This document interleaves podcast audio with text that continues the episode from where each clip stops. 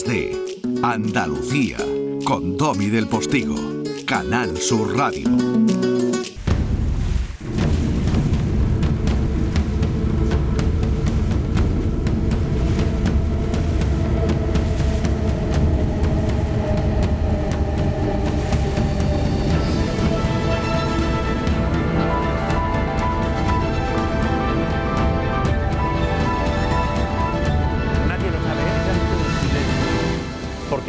Cuenta cuando empiezas a documentarte sobre lo que ocurrió realmente en la primera vuelta al mundo, o sea, realmente lo que te das cuenta es que, oye, es que nuestra historia, o sea, es tan espectacular y tan sangrienta y tan impresionante, tan apasionante como un episodio de Juego de Tronos. O sea, el espionaje, las traiciones, el amor interesado, o sea, todo cabe en el relato que Diego de Soto está a punto de descubrir.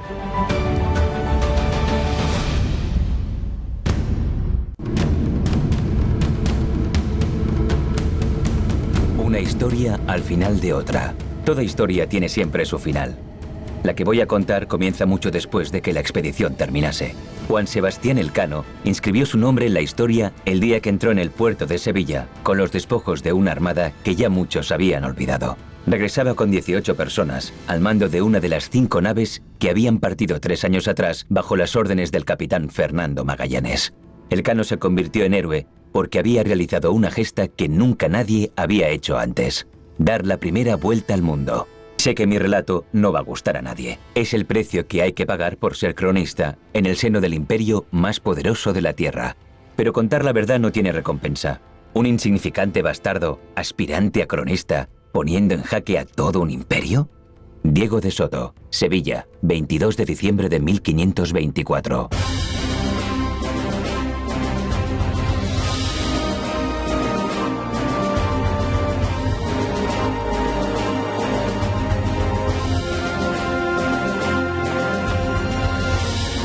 Si alguien llega a esta ciudad y no se enamora de ella es que es ciego, está muerto.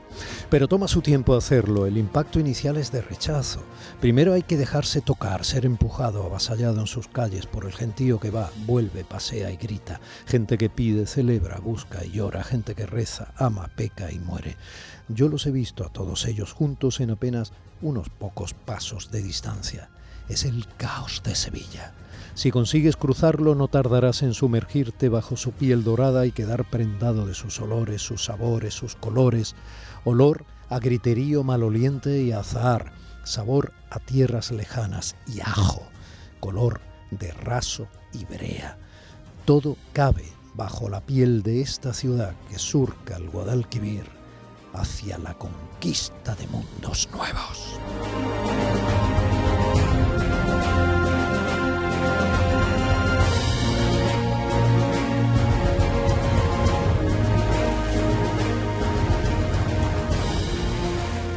Dice la pestaña de esta edición en tapadura de Nadie lo sabe, eh, editada por Destino, que Tony Gratacós, el autor de la novela, nació en Barcelona y es licenciado en periodismo por la Universidad de Navarra que su posterior formación académica en la Universidad de California en Los Ángeles le permitió adentrarse en el sector audiovisual donde ha ocupado puestos de responsabilidad en Antena 3 Televisión, en eh, The Walt Disney Company, participando en el lanzamiento de Disney Channel en España y Portugal como director de programación y producción, y que nadie lo sabe, es su primera novela. Eso empieza a saberlo todo el mundo. Tony, buenos días. Hola, muy buenos días, Domi. Oye, escuchándote, escuchándote, Jocón, me gustaría estar ahora sumergido bajo la, bajo, bajo el sol de Andalucía, ¿eh? el, tu introducción, bueno, me ha encantado, ¿eh? me ha encantado, ¿eh? Todo lo has dicho tal, en Jerez, en Málaga, o sea, en Jerez la feria, en Sevilla cerrándose la feria, o sea, tú en Málaga, bueno, bueno, qué suerte, ¿eh? qué suerte. Te han entrado ganas hasta de, de poder votar en las elecciones del 19 de junio. no, no, verdad, ¿eh? Bueno, Tony, eh, muchísimas gracias por estar ahí. Eh, me he leído tu novela, ¿vale? Se lo prometí eh, a la editorial y me la he leído, ¿vale? Y, y sí, he disfrutado mucho en esta intriga permanente. he sido un poco Diego de Soto. Sí. Como, como tú lo has sido también, claro, para, para escribirlo en cierto modo o como te habría gustado serlo, ¿no? Sí, sí, sí, sí, totalmente. ¿eh? Esa es la, la, la magia del, de cuando te pones a escribir o a leer, ¿eh? porque es el otro lado de la página, ¿eh? o sea, realmente te sientes como, bueno, en este caso como el protagonista. Entras a través de los ojos de Diego de Soto y no paras hasta, hasta conocer la verdad que nadie sabe. ¿eh? Bueno, tú eh, firmas esta trepidante historia, ¿no? Cargada de tensión, que navega en todos los sentidos entre la historia más documentada y la hipótesis más atrevida, ¿no? O sea, tú haces un relato una hazaña histórica de la que aún resuena su quinto centenario, ¿no? Que fue la, la, primera vuelta al mundo, ¿no? Que, hombre, merece, yo creo, este ratito de charla con olor a, a viejos legajos, aventura, a salitre oceánico, a amores casi, no, casi no, iniciáticos, ¿no? O sea, la, eh, el primer encame de Diego es, eh, bueno, a, algunos que obviamente ya tenemos una edad, nos hace recordar eh, los primeros descubrimientos, ¿no? De, los primeros amoríos, los primeros escarceos sexuales, la ilusión, la, ese temblor, ¿no?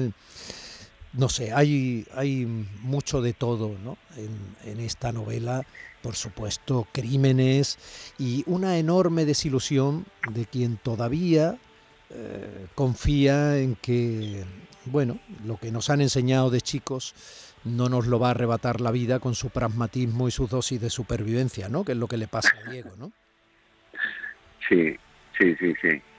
O sea que todo, todo el, el, el- el- bueno, el libro es realmente un homenaje a lo que ocurrió, sobre todo en, en- en las puertas de, del Guadalquivir hacia el océano eh, y en Sevilla, o sea, hace 500 años, toda la primera vuelta al mundo. Pero claro, es lo que pone al- al- en la pestaña, del, en la- en la faca del libro, pone la historia la escriben los que regresan. Claro. Y es que realmente de esa primera vuelta al mundo solamente conocemos lo que contaron los que volvieron con, con el cano a la cabeza. Pero si no, y si fue todo cierto. Bueno, eh, claro, la historia la escriben siempre los que vuelven, claro. O sea, quiero decir, si pasó algo que solo podía contar quien murió en mitad de, del, claro, del camino, pues, o de la navegación en este caso, pues se quedó con el que murió si a los que llegan no les interesa que se sepa, ¿no? Esa, esa es la premisa con la que tú juegas. En todo caso, la documentación del libro es, eh, es exhaustiva, quiero decir, lo que con carácter histórico se cuenta tiene carácter histórico, ¿no? Efectivamente, o sea, yo lo que quería era, o sea, punto número uno, re- rendir homenaje a, a- a la historia, pero es que hay un- una, muchas veces estamos tan acostumbrados a, a- o sea, los los, las rocas, las piedras, las piedras, los monasterios, los palacios, están tan, tan metidos en nuestra vida cotidiana, en nuestro paisaje, en el país en el que vivimos, el que muchas veces eh, no nos damos cuenta que detrás de esas rocas hay sangre, sudor y lágrimas. Entonces eso es lo que quería rescatar. Entonces, lo que era muy importante, como dices tú, es que la documentación, o sea, que todos los hechos que, que- que- que ocurren en el libro relacionados con la, con la, con la gesta de Magallanes y Elcano, so- quería que fuesen todos ciertos. ¿Por qué? Pues, con ellos, porque claro, o sea, el historiador conoce los hechos. Nosotros, como novelistas, lo que podemos es entrar con nuestro bi- bisturí pluma ¿eh? y diseccionar el corazón y el alma de sus protagonistas, cosa que un historiador no puede hacer. Entonces, claro, detrás de un hecho, oye, hay muchas razones detrás del hecho ¿eh? que, que, que, que un historiador no puede entrar, pero que nosotros le podemos dar la vuelta. Entonces, lo que yo quería era con el hecho, ¿eh? poder dar la vuelta y cambiar la historia que nos han contado. Oye, yo creo que funciona, ¿eh? porque yo cada vez que, que- yo cada vez estoy más convencido, yo creo que es síndrome de Estocolmo, pero cada vez estoy más convencido que lo que cuento, posiblemente estoy casi convencido que es lo que pasó. ¿eh? Bueno, pudo pasar en todo caso, ¿no? Bueno, aquí no se, a- Efectivamente. aquí no se contradice ningún hecho histórico en, la- en realidad, porque, o sea, aquí el Cano sigue habiendo dado la vuelta al mundo, quiero decir... Efectivamente, sí, sí. Claro, claro, o sea, eh, Magallanes eh, sigue muriendo en aquella isla, en aquella eh, escaramuza con, con indígenas y tal. Claro, no digo más, no digo más, quiero decir, ahí hay No, respecto a esa no muerte hay una apreciación. No digo más, hasta aquí puedo leer. Pero, pero en realidad, quiero decir, los hechos como tales no son los que se contradicen. Lo que se cuenta es qué pudo haber pasado en medio de esos hechos que no se contó. y que no se habría contado. Y luego, yo hablaba antes en broma contigo de las elecciones de, eh, andaluzas del 19 de junio próximo, pero hay mucha política también en el libro política en sentido amplio, ¿no? Porque a veces las cosas no se cuentan y para colmo nos venden que ese no contarlo es un proceso de madurez o es una decisión adulta que evita males peores y este tipo de cosas, ¿no? Todo eso está ahí. Sí, sí, sí, sí, no, o sea, realmente leyendo nadie lo sabe, lo que te das cuenta es que es verdad, ha pasado 500 años, pero tampoco ha cambiado todo tanto. ¿eh? O sea, que, que, la corrupción ya estaba hace 500 años, o sea, las medias verdades y las fake news también estaban hace 500 años, que la, la, los poderes del Estado en ese momento incipiente pues también estaban, porque realmente la naturaleza humana, o sea, no hemos cambiado. ¿eh? Ah. Bueno, y, tú te has pateado estos estos terrenos, ¿no? ¿O solo los has visto en documentales? Porque... O sea que sí, yo me he pateado, sí. Bueno... No, lo digo porque tú eres, a ver, eh, catalán de origen, eh, un poco bastante navarro vasco, vasco, ¿no? O sea, hay mucho de la nacionalidad de los personajes en ti también, pero conoces el sur, te lo has pateado al margen de haber vivido en Estados Unidos, ¿no? Es que tienes unas mezcolanzas muy enriquecedoras. Sí, y luego, bueno, y luego vivo en Madrid, ya, ¿qué más quieres? Bueno, claro, claro, claro, claro, lo de la Villa de Corte lo da por hecho, se, nota, se nota también en el libro. sí, o sea, yo, siempre me pateado, o sea, el, el Sevilla, pero Sevilla, es que Sevilla tiene un encanto. Bueno, es que, mira, te digo, todo el sur tiene un encanto eh, brutal, ¿eh? sobre todo para los que no somos del, del sur. ¿eh? La alegría, bueno, la alegría de vivir allí, o sea, el sol, de verdad. ¿eh? Entonces, sí, yo me había pateado todo lo que Sevilla, ¿eh? y luego hasta llegar a, sobre todo, y toda la parte de bajando el Guadalquivir hasta llegar a San Lucas. Claro. claro, todo eso era la pista de, de despegue de las naves que salían hacia lo desconocido. Naves que a lo mejor tenían una pequeña aventura precisamente en ese trasiego a través del Guadalquivir entre Sanlúcar y Sevilla, pero tampoco lo voy a decir, tampoco lo voy a contar, no, no, no lo voy a contar. Eh, no, hombre, claro, te has tenido que patear Sevilla mm, y, y, dices tú generosamente, y está muy bien, que digas que Andalucía tiene mucho encanto, que es muy especial, sí, pero el archivo de India está donde está que es en Sevilla, y donde llegaban al puerto que llegaban eh, con lo que traían de América y de donde partían, está donde está o era donde fue. Y bueno, o la casa de Pilatos, por ejemplo, está donde está. Quiero decir, hay algunos lugares que son fundamentales, que tú te has tenido que patear, que son fundamentales en tu historia. Sí, sí, sí, sí, todo lo relacionado con Sevilla, evidentemente. Luego está Sí, sí, es que luego en la, en la iglesia de la Cartuja, el convento de la Cartuja, hmm. eh, también, o sea, todos los monumentos funerarios, eh, los primeros vestigios renacentistas, o sea, la entrada del arte renacentista en Andalucía entró a través de los monumentos funerarios que están en el convento de Nuestra Señora de la Cartuja. Hmm. O sea que, no, no, sí, sí, todo eso visto eh, apreciado y, saboreado con el corazón. ¿eh? Oye, ¿tú te has subido a la nao Victoria? O al menos la réplica. Sí, hombre, hombre, hombre.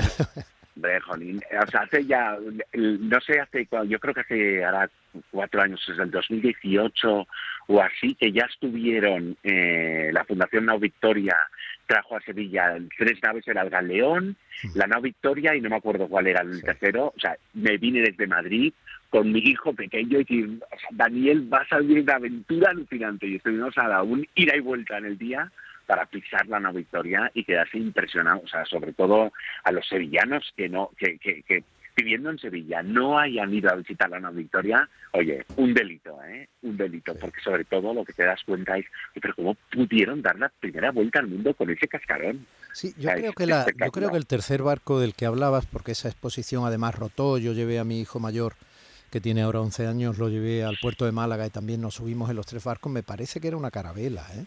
Era una carabela, efectivamente. sí, una carabela portuguesa, sí, sí, Era, bueno, aquello era alucinante, la carabela era alucinante. No, no, claro, lo primero cuando te subes a esos barcos tienes la sensación que acabas de narrar muy bien, ¿no? Dice, pero ¿cómo en este cascarón?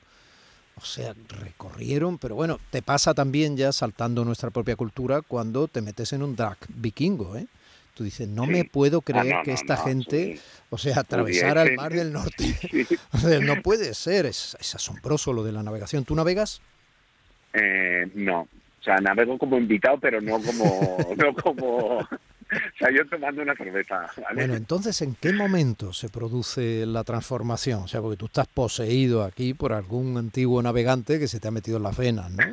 O sea, ¿en qué No, momento que- Tony sí. Gratacos, el directivo audiovisual, el tío, el periodista, el- ¿en qué momento, o sea, se transfigura hasta el punto de cascarse estas seis- más de 600 páginas de novelón?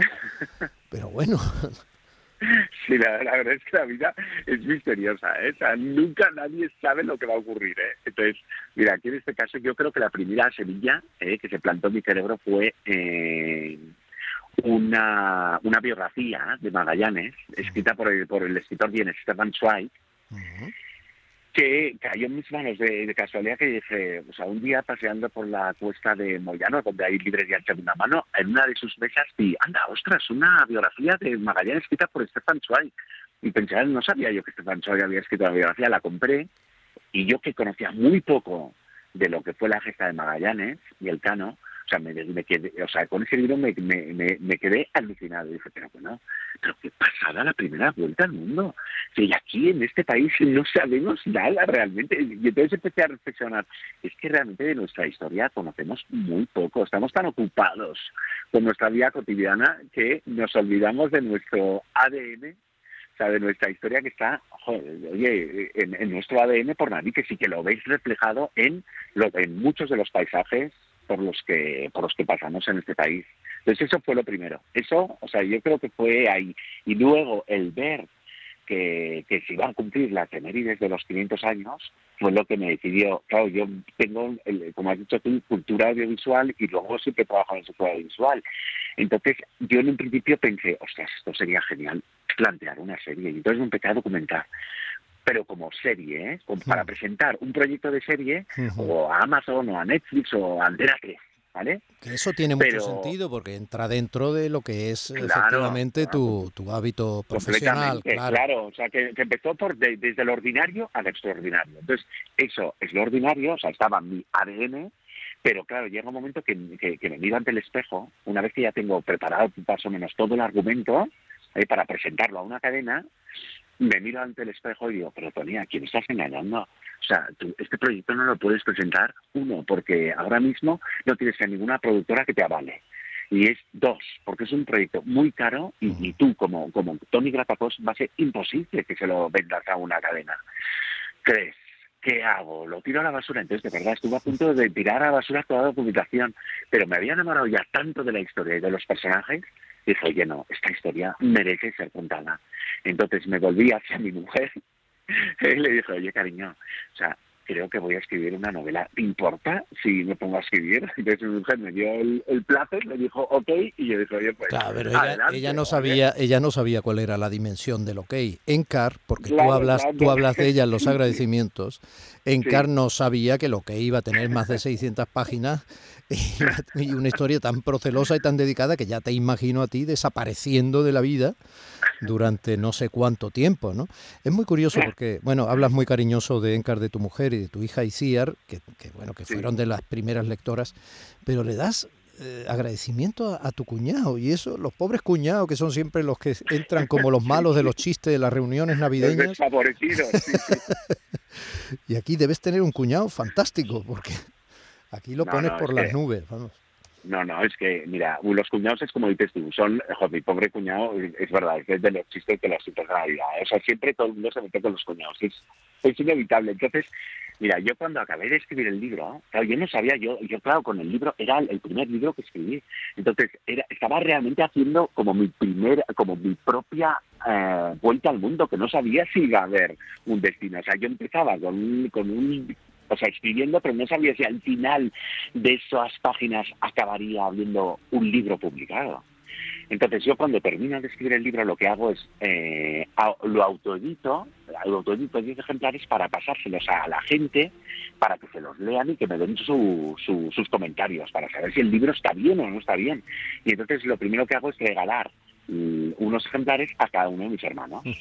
Entonces, eh, Luis, que es el, herma, el, el marido de mi hermana Gloria, veo que tiene el libro entre sus manos y entonces Luis, le digo, Luis, Luis, Luis, o sea, tú con que te leas la primera página me contorno, ¿eh? ¿Pero por qué le decía eso? Porque es que Luis no se había leído un puñetero libro en su vida. O sea, nunca una novela histórica. O sea, era famoso en mi casa porque no se había leído ninguna novela. Entonces, por eso le dijo, oye, Luis, con que te leas la primera página, yo me conformo. Y el tío, estábamos en Navidad en ese momento y los dos viviendo juntos en una casa en Barcelona porque estábamos de vacaciones. Bueno, pues se lo leyó. En esos cuatro días, yo llegaba por la noche a casa eh, y entonces me decía, oye, Tony, Tony, es que no he podido parar de leer en todo el día. Yo, va, Luis, por favor, no me lo puedo creer, me estás dando el pelo, ¿eh? Bueno, cuatro días. O sea, mi cuñado, el de los chistes, o sea, mi primer fan más inesperado, ¿eh? Impresionante. Esa primera página empieza diciendo, el día en que esta historia llamó a mi puerta, estaba haciendo la última revisión ortográfica de las nuevas crónicas que mi maestro Pedro de Anglería acababa de redactar. Todavía no habían visto la luz pública y ya tenía yo ante mis ojos un legajo que Europa entera estaba ávida por devorar.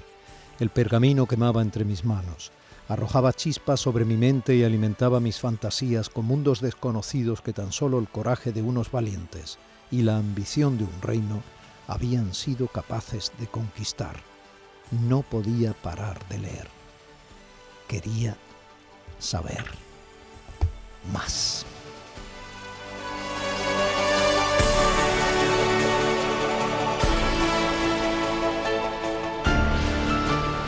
Y sin embargo, nadie lo sabe. Tony Gratacos, eh, un placer. Buenos días, vente a Andalucía cuando quieras. Sí, desde, hombre, y tanto, ¿eh? Oye, pero de verdad que ha sido un placer hablar contigo, ¿eh? Domi, bueno, y con todos los oyentes de esta mañana de domingo en Andalucía. Yo estoy seguro de que esos oyentes han celebrado que nos hayamos asomado a la cubierta de un barco literario que nos pone en vilo y nos hace jugar con la imaginación y al mismo tiempo nos lleva, nos estimula el hambre de conocimiento a lo que ocurrió en aquel eh, primer cuarto del año 1500, donde el mundo se volvió más pequeño o quizá, como suele ocurrir con el conocimiento, se nos abrió mucho más para seguir conociendo hasta el infinito y más allá, como decía el muñequito de Toys Story. Tony, un abrazo enorme. Eh, el niño que todavía me habita, gracias a Dios, eh, se ha vuelto juguetón y se lo ha pasado muy bien con tu relato. Gracias por ese trabajo. Y, el hombre y el profesional que soy, obviamente te agradece parte de los contenidos de esta edición de hoy de Día C en la Radio Pública Andaluza. Un abrazo muy grande, cuando quieras. ¿eh? Perfecto, un abrazo para ti, Domi. Días de Andalucía con Domi del Postigo. Canal Sur Radio.